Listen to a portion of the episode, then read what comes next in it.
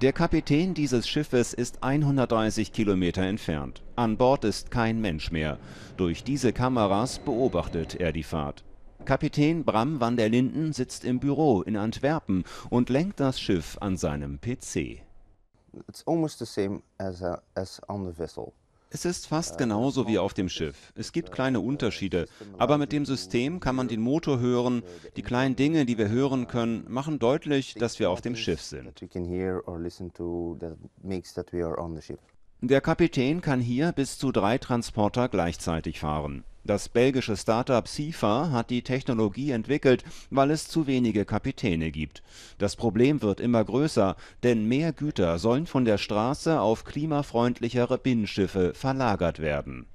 Das bedeutet aber auch im gleichen Zuge, dass wir dafür Personen und Besatzungen an Bord brauchen dieser Schiffe. Ähm, und diese sind, wenn wir uns heutige Realität angucken, eben sehr schwer zu bekommen und heute allein schon eben ein großes Problem ähm, für viele Reedereien, die Schiffe zu betreiben. Deshalb hat auch dieser Unternehmer drei seiner Schiffe mit CIFA-Technologie ausgestattet. Seine Firma transportiert in Belgien Erde, Sand und Steine und das möglichst umweltfreundlich. Uh, uh, Ein einziger LKW verursacht Umweltverschmutzung. Es ist zwar ein einfacher Weg, um von A nach B zu kommen, aber die Abgase pro Tonne sind ziemlich hoch. Und so kommt es zu dem Fakt, dass ein Binnenschiff 17 Lastwagen voll Erde transportieren kann und ein größeres das Doppelte.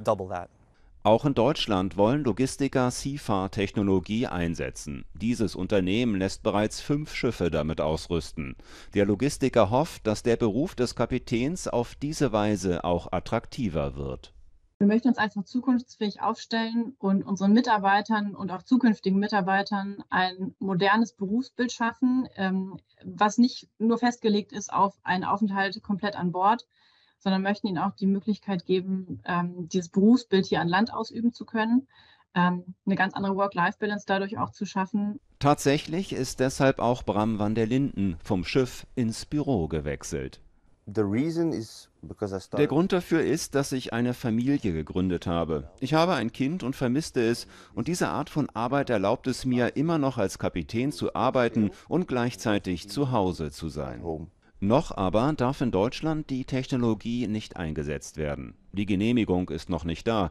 Die Unternehmen hoffen aber bald mit ersten Tests beginnen zu dürfen.